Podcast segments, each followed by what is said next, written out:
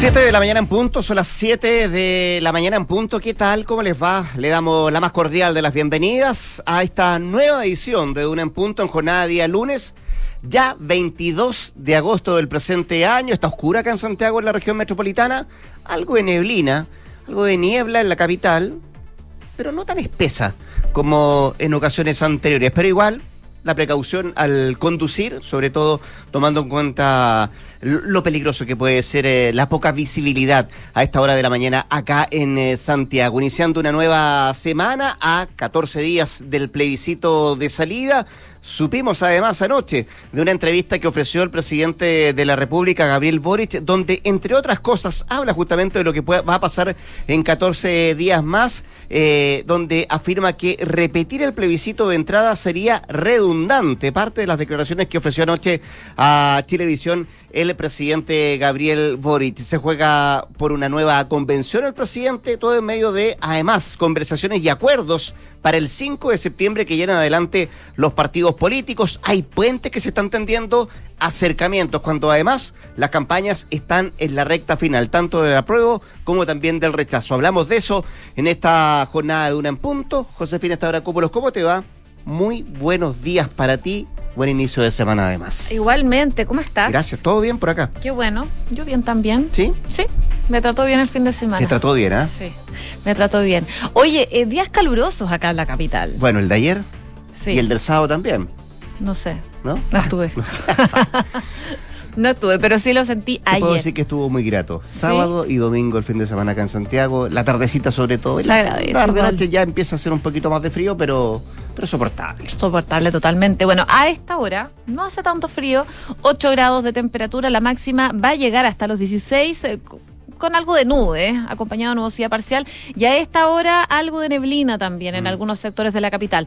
No está muy densa, no alcanza a ser niebla, pero eh, sí hay que tener eh, precaución al manejar en algunos sectores de la capital. Si nos vamos a Viña del Mar y Valparaíso, a esta hora hay 10 grados de temperatura, la máxima va a llegar hasta los 13, se espera llovizna débil durante la mañana y nubosidad parcial durante la tarde. En Concepción 10 grados, máxima de 15, nubosidad parcial, algo de neblina.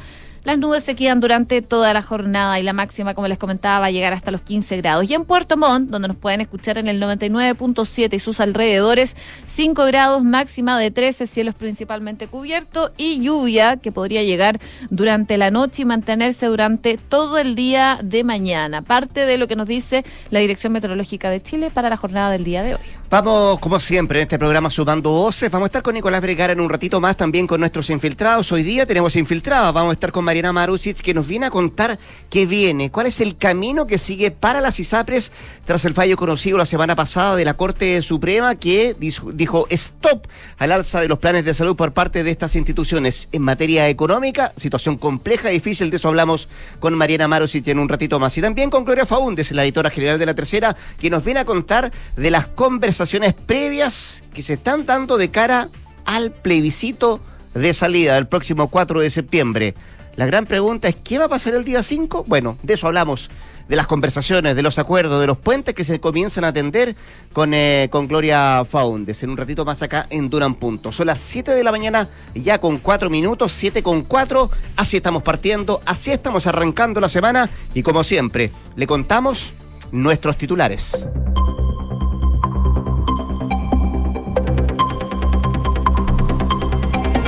El presidente Gabriel Boric aseguró que si gana el rechazo, repetir el plebiscito de entrada sería redundante. El pueblo de Chile ya tomó una decisión al respecto y lo hizo de manera muy mayoritaria, dijo el mandatario en televisión, apostando por convocar directamente la elección de una nueva convención. Un grupo de diputados están presionando al gobierno para que anuncie la gratuidad en el transporte público para el día del plebiscito. Los parlamentarios abogan por una mayor participación y hacer frente a los tiempos económicos complejos para las familias, tal como se ha hecho en otras elecciones. Un grupo antivacuna se manifestó en el frontis de la casa de la ministra María Begoña Yarza por el anuncio de la quinta dosis. Durante la semana, la titular del MinSal había confirmado ya este nuevo refuerzo del COVID, lo que se llevará a cabo a partir del mes de septiembre y se va a efectuar con la vacuna que contenga la variante original y la variante Omicron. El municipio de Santiago reubicó 84 personas que ocupaban el bandejón central de la Alameda con carpas. La mayoría de los desalojados fueron hospedados en domicilios de familiares o albergues. Una persona murió y otras 2.017 se encuentran aisladas en la región de la Araucanía tras el sistema frontal. Además, debido al evento meteorológico, la UNEMI informó que una vivienda evidenció un daño mayor en la comuna de Curahue, eh, dejando a dos personas damnificadas. Y en noticias internacionales, Taiwán recibió este lunes otra delegación estadounidense en plena escalada de tensiones con China. La visita del gobernador republicano de Indiana, Eric Holcomb, se suma a la del senador Ed Markey y también de la presidenta de la Cámara de Representantes de Estados Unidos, Nancy Pelosi. Corea del Sur y Estados Unidos retomaron los ejercicios militares a gran escala por primera vez desde el 2018. Las maniobras pretenden reforzar las preparaciones de los aliados ante el proceso de modernización armamentística iniciado en 2021 por Corea del Norte. 7,5.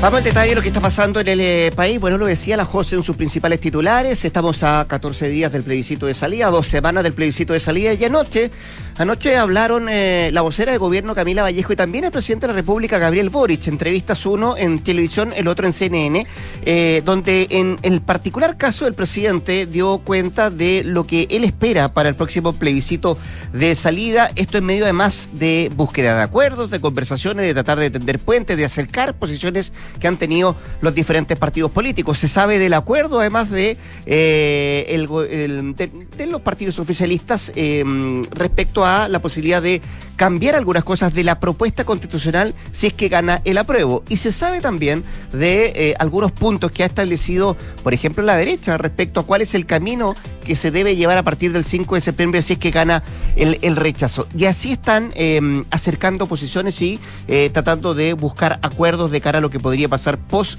plebiscito. Bueno, anoche en esta entrevista en eh, Chilevisión, donde entre otras cosas el presidente de la República, Gabriel Boric, sugiere que en caso de ganar el rechazo se debe convocar directamente a la elección de una nueva convención para continuar con el proceso constituyente. ¿Qué tipo de convención? Se le pregunta al presidente. Bueno, él dice y ahonda en, en esto y desliza que debe componerse con ciudadanos seleccionados popularmente solo para ese fin, sin repetir la celebración de un referéndum de entrada como ocurrió el 25 de octubre del año 2020. Yo no aspiro a tener ningún tipo de protagonismo especial en aquello, si puedo colaborar en aunar a las diferentes posiciones para que se lleguen a los acuerdos en el Congreso que se requieren, porque se van a requerir cuatro séptimos para la implementación de alguna de las reformas específicas, voy a estar dispuesto. Por supuesto que lo voy a hacer, dijo el presidente, pero el pueblo de Chile ya tomó una decisión, fue parte de lo que afirmó el presidente Boric. Escuchemos lo que él dice a propósito de esta pregunta, cuál es el camino que debiera abrir en caso de, que gane el rechazo el próximo 4 de septiembre. Acá las palabras del presidente Boric anoche en televisión.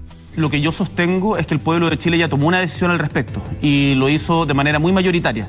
En el plebiscito del 25 de octubre decidió que quiere una nueva constitución mediante un mecanismo 100% electo para ese fin y por lo tanto repetir ese plebiscito me parece que eh, sería redundante. Me parece que sería redundante, termina diciendo el presidente Boric, donde además agrega que ya hubo una reforma constitucional que estableció los mecanismos en los cuales se reforma la actual constitución del 80 y eso es mediante esta convención 100% electa o bien aprobamos, decía el presidente, una nueva constitución y a esta nueva constitución se le podrán hacer las modificaciones mediante los mismos términos. Fue parte de las respuestas que ofreció anoche en esta entrevista en televisión el presidente Boric. También el jefe de Estado se refirió a las acusaciones de intervencionismo electoral y también las investigaciones que ha iniciado la Contraloría en medio de la campaña para el plebiscito y a su juicio él decía que esto de pretender un gobierno aséptico que no tenga posición política y que se le niega la vocación de transformación en la cual todo el mundo sabe que venimos me parece absurdo, fue lo que dijo el presidente. Y sobre el documento de Contraloría que estimó que el ministro de las Express, Giorgio Jackson, no se ajustó a la necesaria presidencia al acoger propuestas de reforma a la Carta Fundamental en caso de que gane el apruebo, el presidente presidente afirmó no compartir el juicio del ente fiscalizador. Yo no estoy de acuerdo con el criterio de Contraloría, pero respeto las instituciones y hemos corregido todo lo que la Contraloría instruyó corregir y seguiremos con las puertas abiertas para que la Contraloría realice todas las investigaciones que estime necesarias. Fue parte de las respuestas ofrecidas anoche en esta entrevista del presidente Boric. Además, anunció que de acá a fin de año, sin una fecha específica, va a ir de visita a la Araucanía. Voy a tratar de visitar todas las regiones de aquí a fin de año, fue lo que dijo el presidente Boric. Pero no fue el único que habló del gobierno ayer domingo, también lo hizo la ministra vocera Camila Vallejo. En el mismo canal, de hecho, lo hizo la realidad, ministra. en CNN, digámoslo.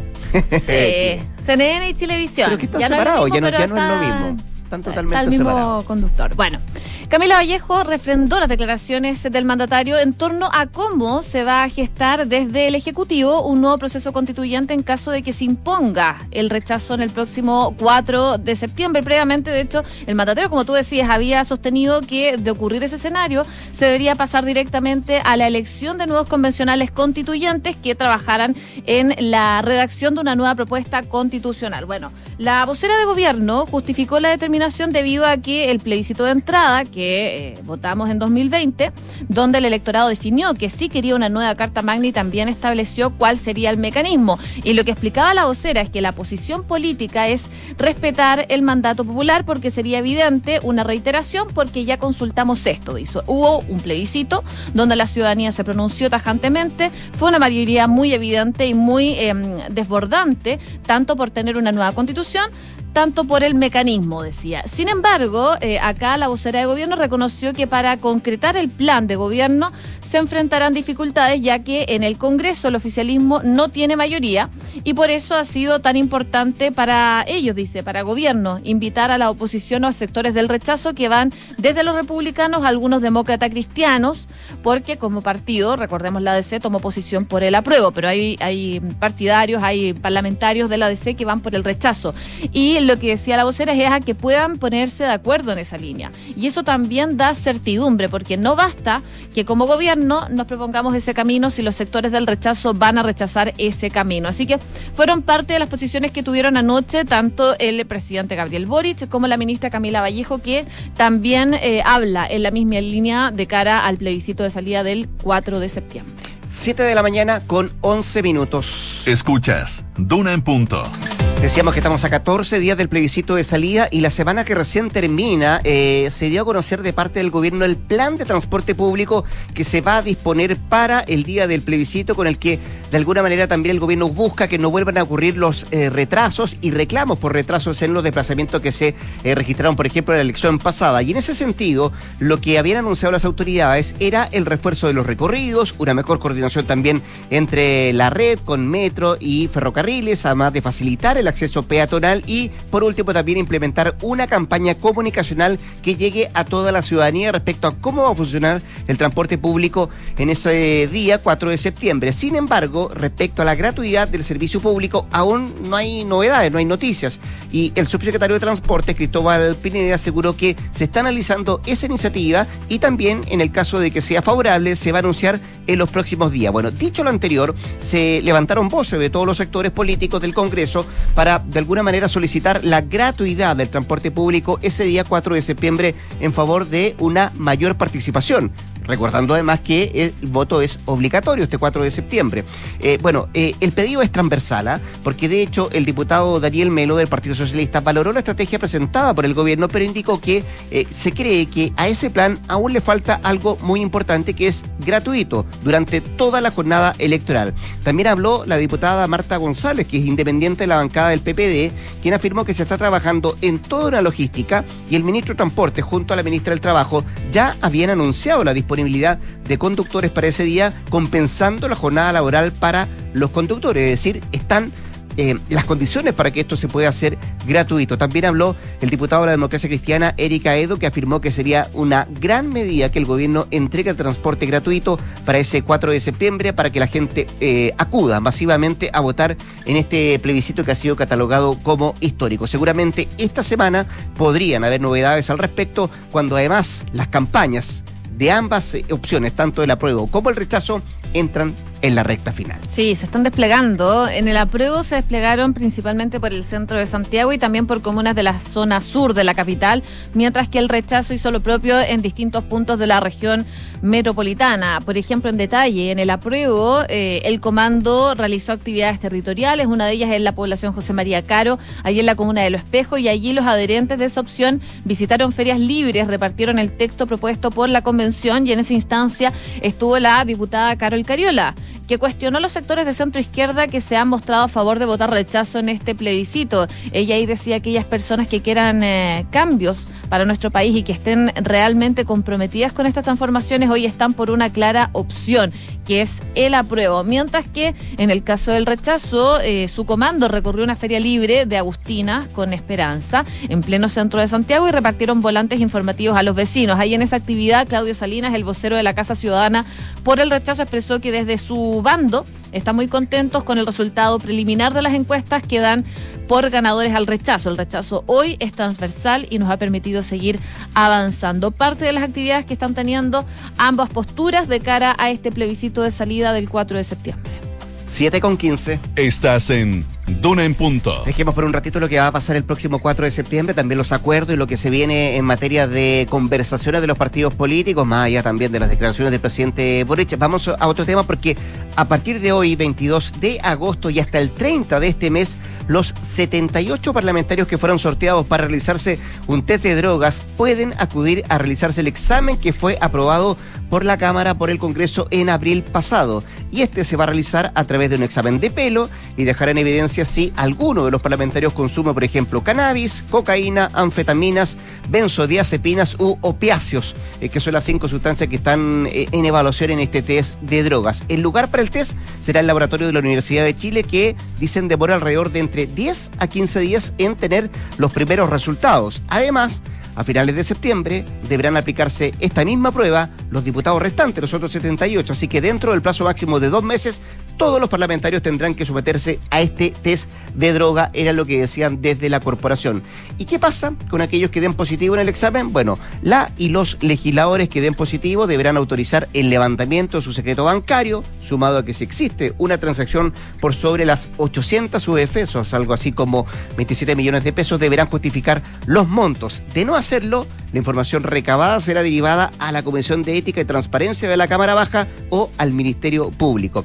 ¿Qué se busca con esta definitiva? Bueno, lo que se busca con esta ley es descartar cualquier vínculo entre el consumo de algún parlamentario o parlamentaria y el narcotráfico. Ese es el tema de fondo, lo que busca con este test de drogas que a partir de hoy y hasta el próximo 30 de agosto los primeros 78 diputados que fueron sorteados ya pueden concurrir a realizarse este examen. Oye, en paralelo, Dígame. ayer hubo manifestaciones. En las afueras de la casa de la ministra María Begoña Yarza, ahí en Peñalolén, un grupo de personas se reunió principalmente molestos por eh, el anuncio que se hizo de poner eh, una nueva dosis de refuerzo que va a estar... eh, enfocada a la variante original y a la variante Omicron, que es la que tiene mayor circulación hoy en día. Así que ahí estuvo un grupo de gentes que se reunió protestando en contra de esta decisión que toma el Ministerio de Salud y probablemente también por unas declaraciones que dio durante la semana pasada la ministra Yarza, en donde apuntaba a los rezagados, que decía, sabemos dónde viven, quiénes son, dónde trabajan. Y eso generó un revuelo en redes sociales y fue un motivo también para los manifestantes a llegar a su casa a manifestarse. Tras algunos minutos, un contingente de cuatro patrullas de carabineros más un carro lanzagases llegó al lugar a contener la protesta y a resguardar la propiedad de la autoridad, aunque no fue necesario dispersar a los manifestantes porque después de un rato se fueron. Pero parte de la manifestación que tuvo la ministra fuera de su casa ayer. Curioso, no, lo hicieron ni con la cuarta ni con la tercera, eh, y cuando además las cifras no son, no son muy buenas en ese aspecto. Son 4,5 millones las personas que no se han puesto la dosis de refuerzo o cuarta dosis hasta la fecha, de acuerdo a los datos que maneja el propio Ministerio de Salud. 7 de la mañana con 18 minutos.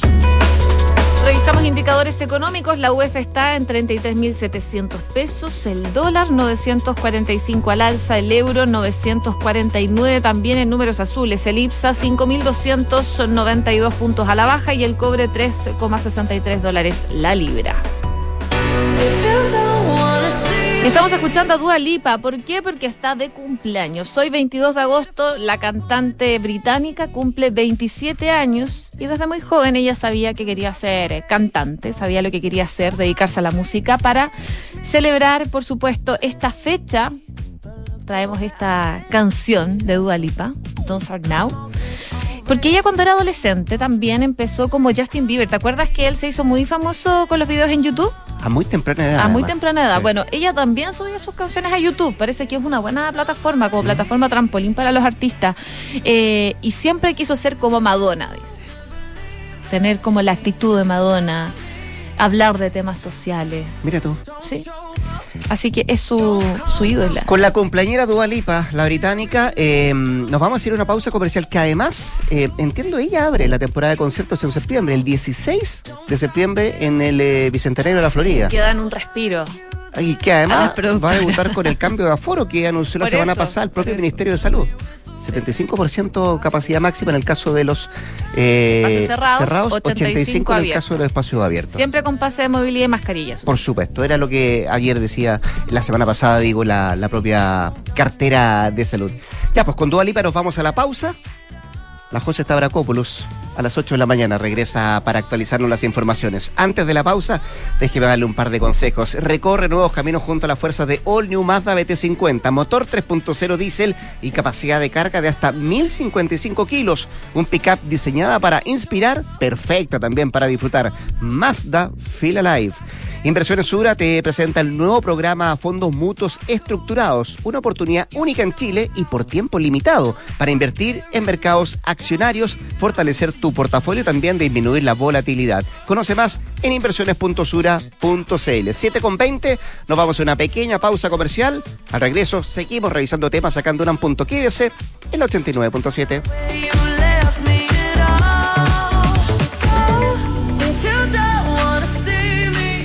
¿No crees que deberíamos cambiar el sistema de recursos humanos? Obvio. ¿Pero conoces alguno que sea fácil de implementar? Sí, po. Googlea Senda con Z. Anda donde dice prueba gratis y listo. Llegar y usar. Buena.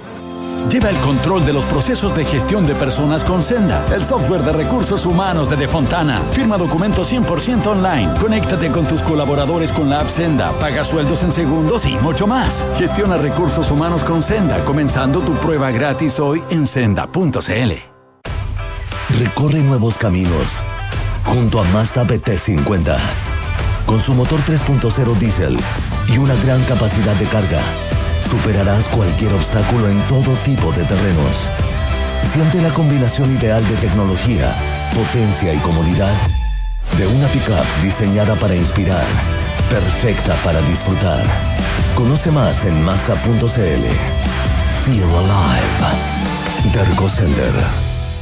Te felicito, pensar que después de tanto esfuerzo por fin va a abrir tu propio local. Uf, sí, se hizo esperar ¿eh? y al fin llegó el momento. En un ratito más vienen de Verisur a instalar la alarma mientras aprovecho de terminar unos últimos detalles. Ah, Verisur, la alarma cero visión. Sí, la misma que puse en mi casa. No se demora nada en instalarla. Los llamé hace un rato y hoy mismo dejan mi negocio protegido. Protege tu negocio con la alarma Cero Visión de Verisur, capaz de actuar antes que lleguen las fuerzas de seguridad. Calcula online en verisur.cl o llama al 600-385-0003. Activa Activa tu tranquilidad. En la Facultad de Medicina Clínica Alemana Universidad del Desarrollo estamos muy orgullosos porque la carrera de medicina recibió siete años de acreditación de parte de la Comisión Nacional de Acreditación, el máximo otorgado por esta entidad. Agradecemos al equipo directivo y académico, a sus alumnos y a nuestro principal campo clínico, el Hospital Padre Hurtado, que contribuye significativamente a la formación de médicos comprometidos con el futuro de Chile. Conoce todas nuestras carreras del área de la salud en medicina.udd.cl.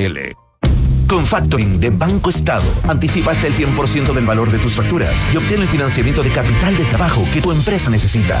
Vamos, mi pyme, para que tu empresa y el país sigan adelante. Infórmate y pídelo en bancoestado.cl. Banco Estado. Otorgamiento sujeto a evaluación crediticia. Infórmese sobre la garantía estatal de los depósitos en su banco o en www.cmfchile.cl. Me jubilé y comenzaron los síntomas de Parkinson. Fue ahí que me enteré de un innovador tratamiento que me ayudó a seguir con mi vida sin temblores en mis manos. Hoy me doy cuenta de que contar con la mejor tecnología no da lo mismo.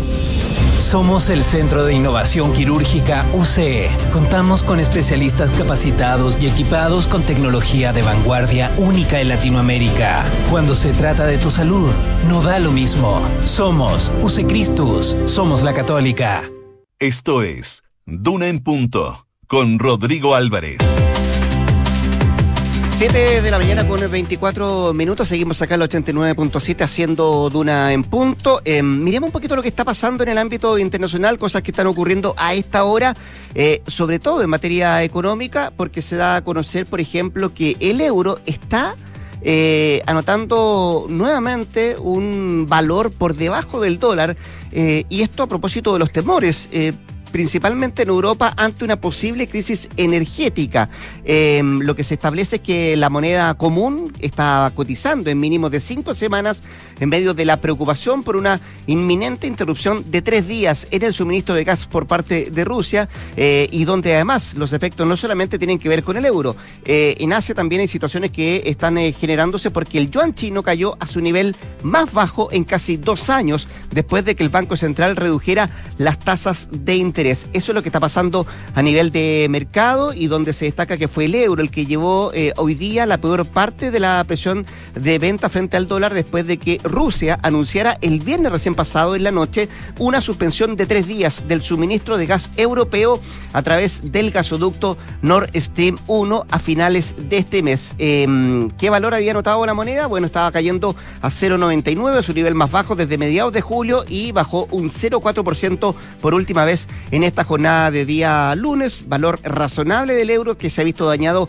por el stock energético y por el choque energético además, lo que significa que el euro dólar no es especialmente barato. Incluso en estos niveles es lo que han dicho algunos entendidos en la materia a propósito de lo que está pasando en los mercados internacionales, particularmente en Europa, con la baja del euro y ojo también con lo que está pasando en los mercados asiáticos. 7 de la mañana con 25 minutos. Estás escuchando Duna en punto. Hablemos de la pandemia, hablemos del ritmo de vacunación, del cambio en los aforos. En la línea telefónica, el ex ministro de Salud Álvaro Erazo, a quien saludamos de inmediato. Doctor Erazo, ¿cómo le va? Muy buenos días. Muchas gracias por atender la llamada a Radio Duna. Hola Rodrigo, un gusto saludarte. ¿Cómo Igualmente, doctor. Oiga, eh, los casos nuevos bajaron de los 10.000 el día de ayer, que es una leve disminución, dicen algunos, pero, pero se mantiene todavía la preocupación por el aumento de casos que habíamos tenido en los últimos días. ¿Qué mirada tiene usted, doctor, del actual momento de la pandemia? Mira, eh, si bien es cierto el escenario que hoy día tenemos a lo que estuvimos eh, viviendo hace seis, ocho meses atrás, eh, indudablemente es eh, más eh, estable desde el punto de vista de las curvas de incremento que teníamos del número de casos, pero eh, es indudable también que estos escenarios nos obligan a mantener eh, ciertos niveles de precaución, básicamente medidas regulatorias de prevención, el tema de los aforos, el tema del autocuidado, y, y, por cierto, no bajar la guardia, como hemos estado diciendo en todo momento. Y en ese sentido creo yo que eh, la comunicación de riesgo, tal como lo advertimos en su minuto, yo como miembro del Consejo Asesor, eh, con el anterior gobierno, que, que tuvimos siempre la preocupación y la insistencia de hablar de la comunicación de riesgo, eh, ahora creo yo que es necesario reforzar, hacer eh, nuevas campañas, porque vienen escenarios de alta concentración de población en torno a las fiestas patrias, viene el proceso plebiscitario y por ende eh, creo que el gobierno tiene que actuar con mucha mayor celeridad y anticipación. ¿Ha sido débil la comunicación de riesgo, doctor Erazo? ¿Se ha perdido la preocupación por la pandemia, como por ejemplo venía diciendo el fin de semana en un diario el eh, exministro Enrique París? Mira, yo, yo creo que siempre pasa que cuando las situaciones dejan de tener la magnitud de preocupación y, y particularmente desde el punto de vista epidemiológico disminuyen eh, el número de casos, eh, indudablemente hay un relajo, un, una, una mayor, eh, eh, digamos, preocupación por otros temas de salud, indudablemente, y esto va quedando postergado no, o no está en el primer lugar. O sea, el tema del COVID hoy día no es el tema principal del sector salud. Y, y yo diría que lo, lo importante es que no sea el quinto lugar, sino que lo tengamos como segundo tercer lugar de preocupación eh, y están muy disponibles para que pueda ser, eh, en caso de situaciones de una contingencia en que vuelvan a aumentar los casos, porque el virus no ha desaparecido, está circulando, y, y, y en ese sentido creo yo eh, comparto la preocupación, no los probablemente las conclusiones, los términos que lo plantea el ex ministro París, pero comparto, digamos, de que los saludistas, quienes trabajamos en salud pública, sabemos que la prevención justamente se trata de eso, de prevenir y no de curar. Entonces, creo que en ese sentido eh, las medidas de comunicación tienen que ser eh, muy estrictas. ¿Y debiera estar en el primer lugar de prioridades del ministerio la pandemia, Sí. doctor? Yo creo que sí. Yo, te- yo, yo tengo la convicción Eh, salud tiene múltiples problemas, múltiples desafíos eh, coyunturales y otros más estructurales, pero debiera estar en, en, en uno de los primeros lugares, sin lugar a dudas. En la comunicación de riesgo, yo creo que la población, o sea, si nosotros mantenemos niveles de aforo, si estamos pidiéndole a la gente que mantenga eh, el uso de mascarillas, es indudable que aquí tenemos que ser eh, persistentes en la comunicación de riesgo, porque si no la gente va a decir, bueno, ya el desapareció, no, no es un factor de riesgo, tuvimos culpa epidémica de otros, por supuesto virus, pero indudablemente eh, hoy día, frente a los escenarios que tenemos de amplia masividad de actividades eh, en los próximos días, eh, plebiscito y también, por cierto, fiestas patrias, eh, vamos a tener eh, una alta eh,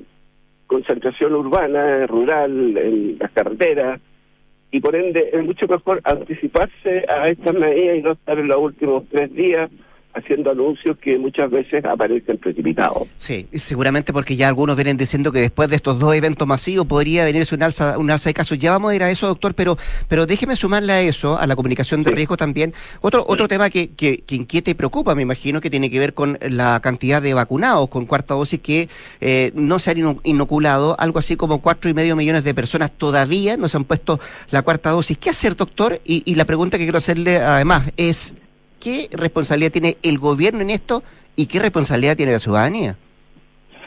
Bueno, aquí hay responsabilidades, por supuesto, compartidas. El gobierno tiene la disponibilidad y en ese sentido tenemos una capacidad de stock de vacunas que es lo primero que uno quiere en, países como el nuestro y, y, en eso Chile ha sido un ejemplo a nivel global y hemos mantenido esa suficiencia de vacunas.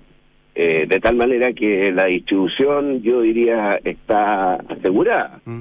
Los municipios eh, les corresponde a través de los centros de salud familiar, los puntos de vacunación, hacer otro esfuerzo. Yo creo que el mundo del trabajo, digamos, las empresas tienen que ayudar también.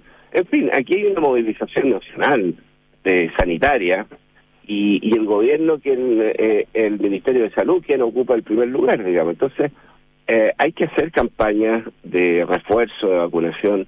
Esto es como subir eh, cualquier eh, cualquier cerro, cualquier actividad en los últimos metros o, o, cuando uno reinsiste, digamos, los últimos cinco minutos o diez minutos de un partido de fútbol, siempre cuesta más.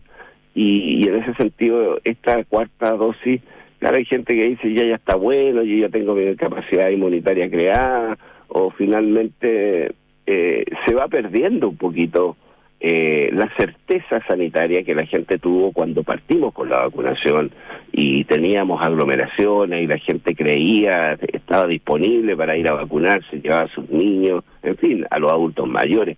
Creo que ese escenario ha cambiado. Eh, y, y, frente a ese escenario, ¿sí? eh, aquí hay que hacer educación sanitaria. Claro. Eh, estamos conversando con el exministro de Salud, Álvaro Erazo. Doctor Erazo, eh, a, propósito de los temas y, de la falta de comunicación, ¿usted eh, cree que le ha faltado comunicación, o, o, o, no sé si comunicación, pero más específica al gobierno respecto al tema de la quinta dosis o tercera dosis de refuerzo? Porque se ha dicho que eh, en septiembre llegan las vacunas, que de aquí a fin de año comienza la inoculación, pero, pero no ha habido una, una fecha clara o específica respecto a esta quinta dosis. Aquí hay que ser persistente yo diría que el gran mensaje en materia de prevención, sobre todo cuando tiene que mediar un acto que es, como tú bien decías, voluntario, porque no hay obligatoriedad de la vacuna, eh, hay que ser persistente en los mensajes.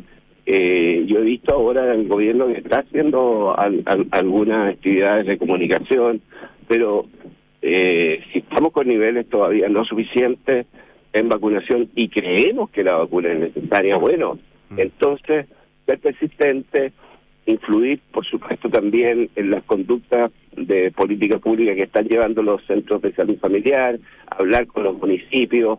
Mire, todo lo que se haga en virtud de tener una mejor eh, receptividad de la población, cuanto mejor. Yo, yo siento que la, la gente también ha un poquito bajado la guardia Sí, y so- ya sus preocupaciones familiares. Claro. Antes, la primera preocupación es decir, hay que ir al consultorio, hay que vacunarse. Hoy, hoy día yo no lo veo así. Oiga, no, doctor, la gente no está así. Y a propósito lo mismo porque hay gente, doctor, que eh, y adultos mayores sobre todo que ya cumplieron seis meses con la con la cuarta dosis eh, y están esperando, me imagino, la quinta. Eh, ¿No corren Claro. riesgo esas personas? Bueno, claramente eh, hay un mayor riesgo cuando las personas no se han vacunado. O sea, por algo se está haciendo esta recomendación y, y yo lamento que ayer incluso haya se haya producido una manifestación en el domicilio de la ministra, algo que es impresentable, de gente antivacuna. O sea, este fenómeno que lo vimos con mucha fuerza en países europeos, afortunadamente que en Chile, pese a que hubo algunos grupos aislados de gente que decía que la vacuna no era un recurso o que estaban eh, eh, influidos por eh, las industrias farmacéuticas de, de vacunas, en fin, eh, todo eso murió, se diluyó, no, no tuvo ningún impacto. Pero hoy día veo con preocupación que la población eh, no está tomando con- conducta de riesgo y la conducta de riesgo es irse a vacunar. Eso es así es. Usted decía lamentable, esa gente dice que eh, eh, hay existencia de una- dictadura sanitaria. Sí, e- es que es, es- es tan absurdo aquello. Yo creo que aquí tuvimos el, el, el año donde vivimos con mayor peligro la, la circulación del virus, incluso presidentes de como el de brasilero, el presidente Bolsonaro, el presidente Trump, eh, hablando de verdad eh, con absoluta ignorancia. Entonces, claro, ¿qué le, qué- qué- uno que dice que le, qué le puede pedir a la población que no tiene elementos de juicio como una autoridad? Bueno, lamentablemente esas campañas en Europa produjeron efecto.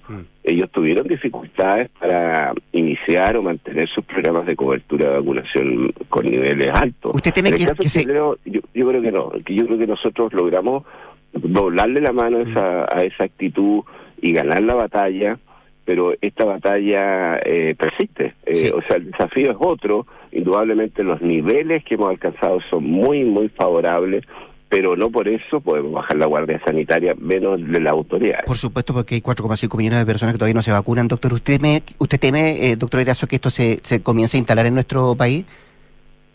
Yo tengo la impresión de que la cultura sanitaria que hemos logrado en Chile desde hace más de 50 años, desde el año 52 en realidad, cuando se crea el CNS, los programas de vacunación de, los niños, la población infantil, los adultos mayores, nosotros tenemos una cultura sanitaria muy potente, muy poderosa. Y yo me, me atrevería a decir de- dentro de los primeros países a nivel global. Y, y eso hay que cuidarlo, es un patrimonio de nuestro país eh, cultural, sanitario, eh, tú ves como la gente en las mascarillas, al principio hubo un poquito de reticencia, pero al poco, al poco rato ya la gente exigía en un transporte público a otro que se colocara la mascarilla. La gente hoy día sigue usando la mascarilla.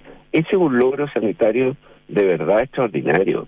La gente, yo creo que en ese sentido, si uno tuviera que decir, tiene cultura sanitaria, nosotros los chilenos tenemos cultura sanitaria. Así es. Y, y hay que cuidarla. Me quedan 30 segundos, doctor Erazo. No quiero no preguntarle qué impacto ve usted en la en el funcionamiento de la ISAPRES tras el fallo de la Suprema la semana pasada que ordenó detener el alza de los planes de salud.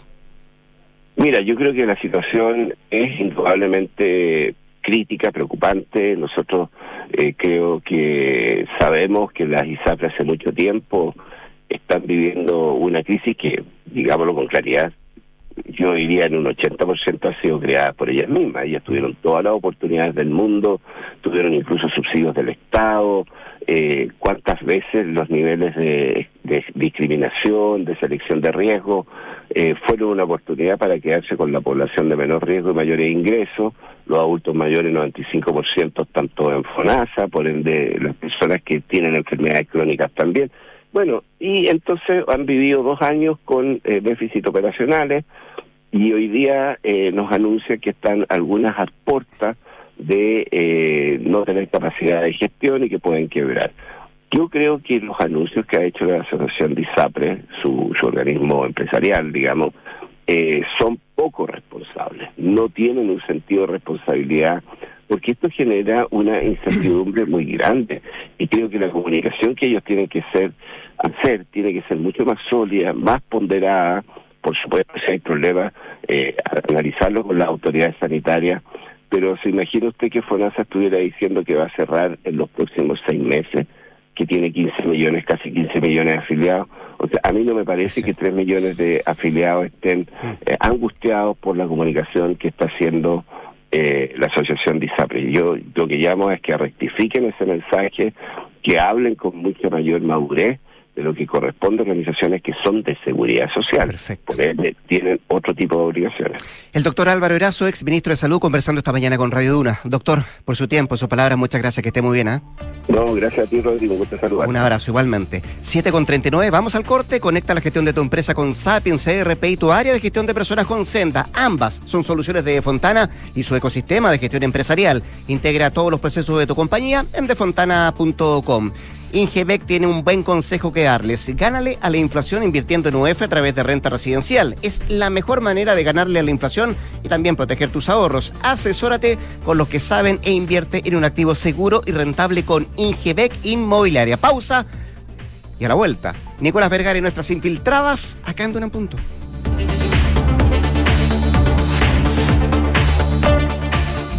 ¿Tus inversiones están creando el futuro que quieres? Sí, y no solo el mío, también el de mi familia. ¿Tu patrimonio está protegido? Sí, porque elijo asesorarme con expertos. El poder de tus decisiones crea futuro. Por eso en Inversiones Sura te asesoramos con soluciones personalizadas y con la mayor oferta de inversión del mercado.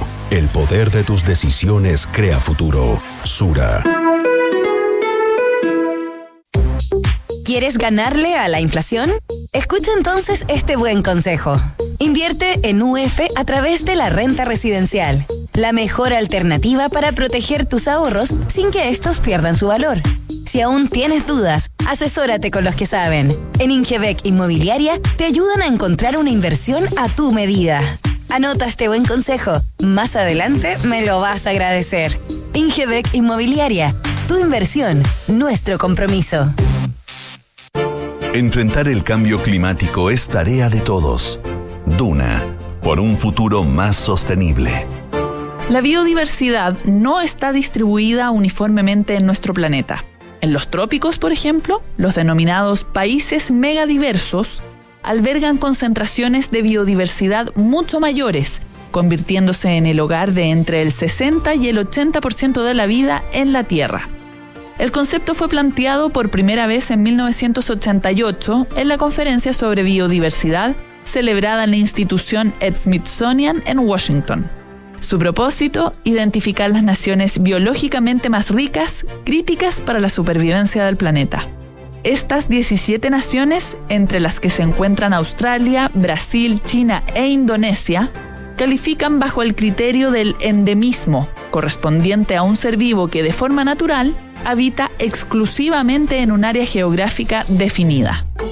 Acciona expertos en el desarrollo de infraestructuras sostenibles para recuperar el planeta. Te felicito, pensar que después de tanto esfuerzo por fin va a abrir tu propio local. Uf, sí, se hizo esperar ¿eh? y al fin llegó el momento. En un ratito más vienen de Verisur a instalar la alarma mientras aprovecho de terminar unos últimos detalles. Ah, Verisur, la alarma cero visión. Sí, la misma que puse en mi casa. No se demora nada en instalarla. Los llamé hace un rato y hoy mismo dejan mi negocio protegido. Protege tu negocio con la alarma cero visión de Verisur, capaz de actuar antes que lleguen las fuerzas de seguridad. Calcula online en verisur.cl o llama al 600-385-0003. Activa Verisur. Activa tu tranquilidad.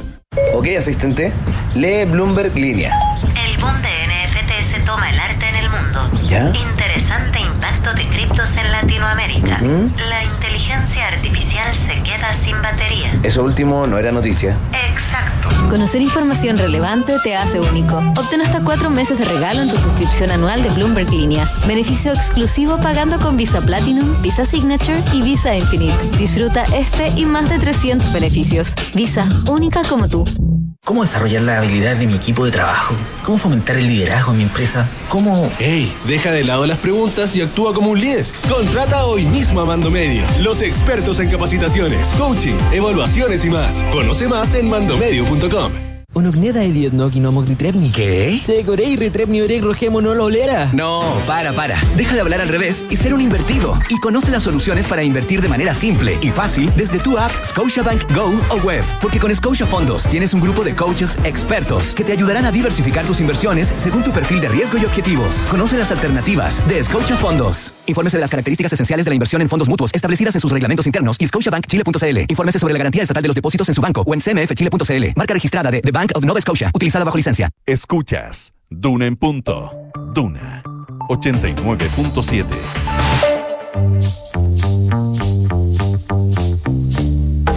Son los infiltrados en Duna en punto.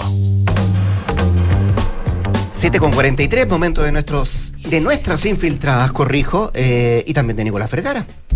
¿Cómo estás, Nicolás? Buenos días. Buen lunes para ti. Buenos días, buenos días. Yo soy una infiltrada más. Como decía Jaime Baza. Una infiltrada. Nosotras. Hoy día nos acompañan Gloria Faúndes. Hola, Gloria, buen día. Muy buenos días. Buen inicio de semana. Para ustedes, para ustedes también. Y Mariana Marusic también junto a nosotros hoy día como infiltrada. ¿Qué tal, Mariana? Todo bien, muy buenos días. ¿Por dónde partimos? ¿Por el presidente, la entrevista de la vocera, los acuerdos, puentes que se tienden? Porque se dan en paralelo las dos cosas, ¿o no? Se dan en paralelo y ya parece eh, ser tan importante el mismo resultado del plebiscito como lo que pase en las horas siguientes o lo que se ha llamado el día después. Y ya se iniciaron eh, los contactos, las conversaciones. Todavía tienen un dejo un poco inorgánico, creo yo, porque está mucha gente conversando, pero no hay una instancia como formal donde eh, se sienten todos a conversar. Me parece que, dadas las señales de las últimas horas, eso va a ser post 5, eh, post 4 de septiembre como una instancia. Ayer el presidente volvió a insistir en la posibilidad de mantener abierto el proceso eh, constituyente y en una convención en caso que gane el rechazo, porque la verdad es que todo esto está bien atizado por la posibilidad de que gane el rechazo, como lo, eh, el cierre de las encuestas. Bueno, ustedes todos saben que tenemos blackout de encuestas eh, dos semanas antes, el sábado fueron las últimas. Eh, ahí había una, una cierta distancia eh, de la opción rechazo que algunos plantean que eso ya es así, que es probable irremontable. Se atizan las conversaciones, pero ya como les digo, están claros los escenarios que básicamente están en el Congreso desatados, en la Cámara y en el Senado. Ahí hay una suerte también de, de eh, eh, puja, ¿no? De dónde va a ser finalmente, dónde se va a dar el acuerdo. Y los interlocutores también comienzan a tomar cara que van a ser probablemente los presidentes de partido y en la derecha comienza a tomar mucha importancia lo que comience a plantear el presidente de la UDI, Javier Macaya, que cuando se mire el proceso con cierta distancia, eh, eh, me parece que él va a ser uno de los eh, personas que abre, abre el debate derechamente para ya, abre el debate para conversar respecto de que, eh, en qué ponerse de acuerdo si gana una u otra opción.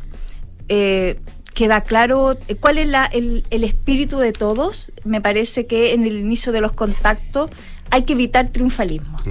Es decir, eso es lo que todo el mundo plantea, que el 4 de septiembre las pasiones bajen un poco, que los de lado y lado, que quienes ganen y quienes se sientan derrotados, sea el apruebo o sea el rechazo, eh, piensen que o más bien pongan la mirada en eh, lo que se viene, eh, evitar triunfalismo y también me parece que hay un cierto consenso en que la figura del presidente de la República el 4 de septiembre va a ser la figura al menos principal del proceso, pase, que pase lo que pase, en el caso del rechazo, bueno, ya está, esto está más disipado, ¿no? Va, es probable que haya un nuevo proceso constituyente y qué pasa en el caso del apruebo, que también se eh, sostenga a quienes eh, fueron o hayan sido derrotados y que eh, se inicie también un proceso de implementación junto con reformas del nuevo texto constitucional.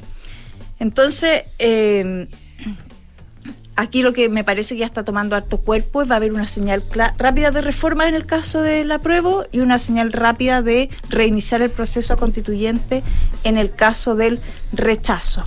Bueno, todo esto eh, es la voluntad, ¿no? Porque hay que ver qué pasa, porque también es súper importante, ojo, se ha hablado poco de esto, pero es importante también las distancias que tome una u otra opción. Eh, no es lo mismo, claro, no es lo mismo una prueba que se imponga por mucho, eh, por mucha, claro, por varios puntos, porque además eh, tiene, en caso de un triunfo de la prueba, que como les digo, según la encuesta es menos probable, aquí hay una sensación de darlo vuelta y lo más probable es que eh, las fuerzas hegemónicas más de la izquierda eh, levanten la voz muy fuerte para proteger eh, el resultado y no se toque la constitución. Y al revés... Si, gana la prueba. Si gana la prueba. Claro. Y al revés, si se impone el rechazo por un espacio bien amplio, también están las posibilidades de que un sector de la derecha también se ponga a señalar que el texto estaba malo nomás y que tomémonos con calma la posibilidad de un nuevo proceso convencional, si es que porque si bien hay, me parece, una cierta idea mayoritaria respecto de eh, replicar una convención, también está medio claro que esta convención no va a ser la misma convención que tuvimos eh, antes. Ni, en número de componentes ni tampoco en plazo de trabajo. Al eh, menos. Al menos, y, la, y, lo más importante creo yo, es cómo se van a elegir a los convencionales.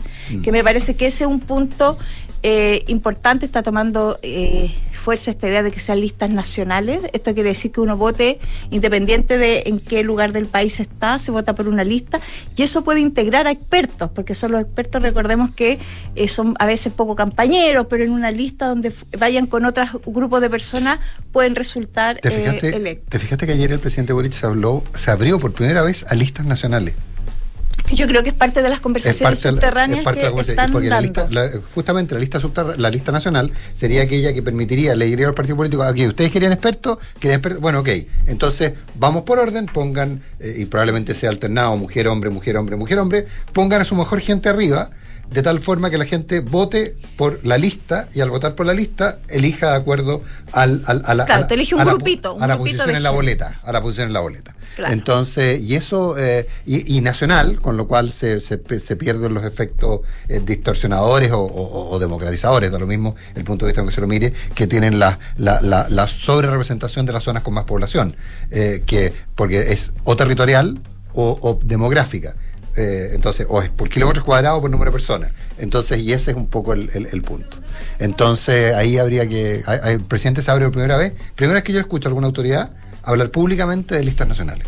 Bueno, como les digo, en las próximas dos semanas hay que ir decantando, por ejemplo, cosas como el mecanismo de manera más certera. Y ahí va a haber una dificultad, porque nadie quiere eh, amarrar un mecanismo con tantas micro características antes de. Antes de, claro. Porque evidentemente todos están eh, quieren mirar qué pasa con el resultado electoral, porque te posiciona frente a una negociación. Pero sí lo que vamos a tener, creo yo, es seguir estas conversaciones y hay que ver si el gobierno se abre a darle un carácter más orgánico, aunque ahí hay un problema, que es la falta de interlocutor. Porque me parece que solo el presidente... No, no, al revés, me refiero a que ah. solo el presidente puede llevar conversaciones porque sus ministros están en un proceso eh, de debilidad y, también ah, están un poco condicionados a lo que pase en el plebiscito.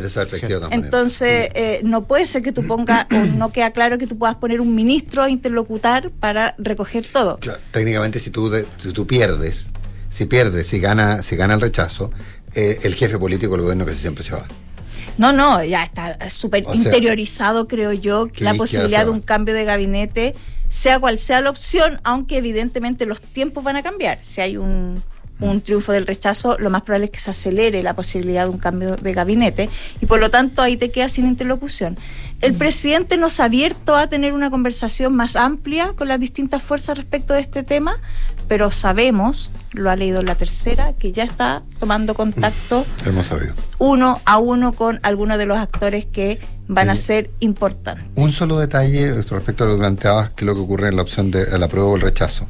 Ojo, con la modificación ya establecida de los cuatro séptimos para reformas constitucionales, es comillas, y aquí voy a hacer una afirmación que no tiene que ver con fijar posición, es, comillas más fácil eh, modificar, la, llegar a un acuerdo respecto a cuál es el procedimiento para un nuevo plebiscito. Si gana el rechazo, que los acuerdos para modificar la nueva constitución si gana la prueba básicamente porque tienes que conseguir cuatro séptimos o dos tercios, y si no consigues, si no consigues los, los, dos tercios, vas a plebiscito. Y entonces, y esa es una diferencia bien importante. Es decir, el rol gravitante que tienen las minorías de extrema, el PC más la parte más radical del Frente Amplio, y, el, y lo que tienen eventualmente republicanos, queda mucho más, mucho más disminuido si gana el rechazo, porque la constitución se modifica por cuatro séptimos, norma que ya está establecida.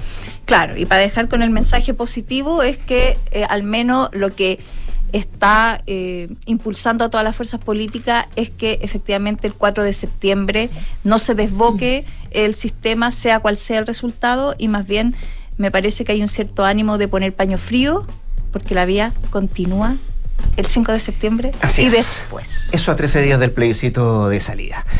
Gracias, Gloria. Mariana Marusic, ¿qué se viene para la ISAPRE tras el fallo de la Corte Suprema? Sí, la verdad que esa es la misma pregunta que ellos se hacen.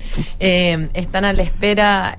La verdad es que el fallo de la Suprema tiene cosas que algunos consideran positivas para las ISAPRES, Así pero las, las primeras, las más urgentes, eh, y, y que ellos están esperando ahora, es que la Superintendencia de Salud pueda tomar una definición respecto de este fallo, eh, que ellos estuvieron reunidos durante el fin de semana eh, viendo todos los detalles y las interpretaciones que podría tener eventualmente el fallo para ver cuáles son los pasos a seguir. La verdad es que las ISAPRES lo único que quieren es que la Super de Salud tome esta decisión lo más pronto posible porque hasta que no se dicten eh, las nuevas instrucciones sobre cómo se va a proceder, ellos van a eh, seguir dejando de percibir 10 mil eh, millones de pesos al mes con los que contaban para poder llegar a fin de año, digamos. Eh, si la situación que ellos argumentaban que tenían ya era crítica, en el caso de algunas ISAPRES, no todas, eh, con estos flujos que esperaban tener incorporados en la cartera y, y quizás estabilizar en algo la operación hacia fin de año, al menos algunos, eh, eso se desmorona. Entonces, por eso mismo es que están a la espera de lo que pueda dictar la Superintendencia de Salud. Hoy día podríamos tener noticias, eh, porque recordemos que desde que salió el fallo no ha hablado ni la Superintendencia de Salud, eh, ni el gobierno, ni eh, las ISAPRES. Eh, eso hoy día, bueno, esta semana sin duda va a cambiar, pero vamos a ver si hoy día se producen algunas declaraciones eh, que se esperaban. Va, a depender probablemente de qué tan eh, eh, masticado tengan el, el fallo ya de la Suprema desde el regulador principalmente. Eh, y la verdad es que bueno, lo que ellos quieren es que esto se haga rápido y ya. ¿Qué es lo positivo que trae el fallo a juicio de alguno? Es que la Suprema confirma que sí van a poder subir los, los planes las ISAPRE, pero el tema de fondo es cómo se va a hacer eso.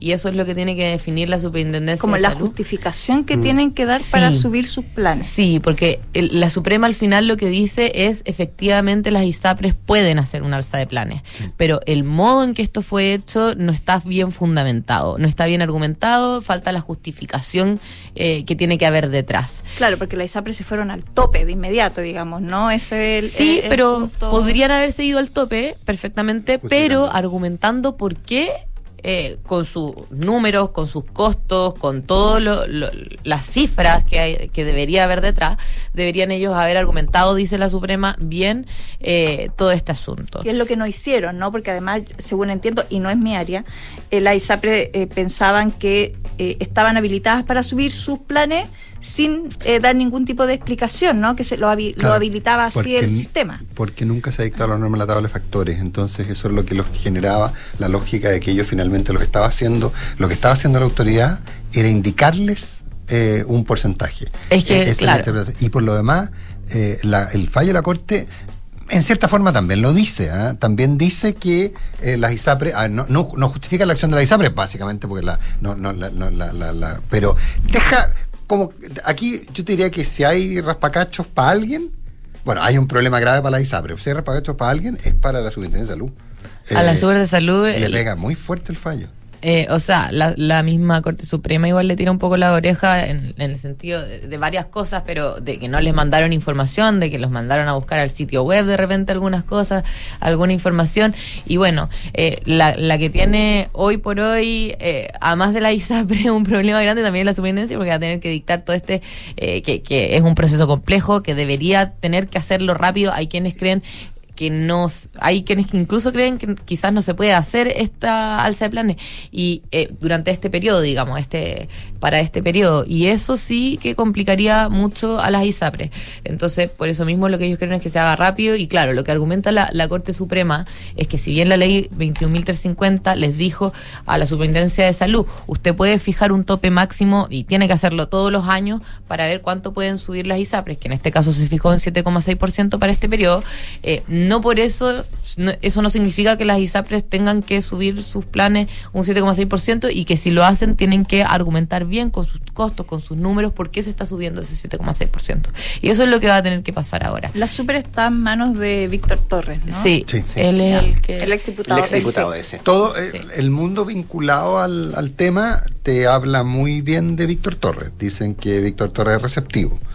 Eh, ahora... Ahora tiene que ser rápido por lo que Y escucha eso- Mariana. Rápido, sí, eso, eso es lo Tiene que... que sumarle rapidez. Sí, Apretar el acelerador. así es. Ya, pues, Mariana Marusich y Gloria Faunde, nuestras infiltradas este lunes. Gracias a ambas. Que tengan un buen inicio de semana. Para todos. También. Nicolás, ¿qué decir? Ya llegó el señor. Buen lunes. Así que- Parte de Hablemos en Off. De inmediato, antes, eso Buenos sí, días. la actualización de informaciones con Josefina Stavrakopoulos. Que tenga una buena jornada. Buenos días.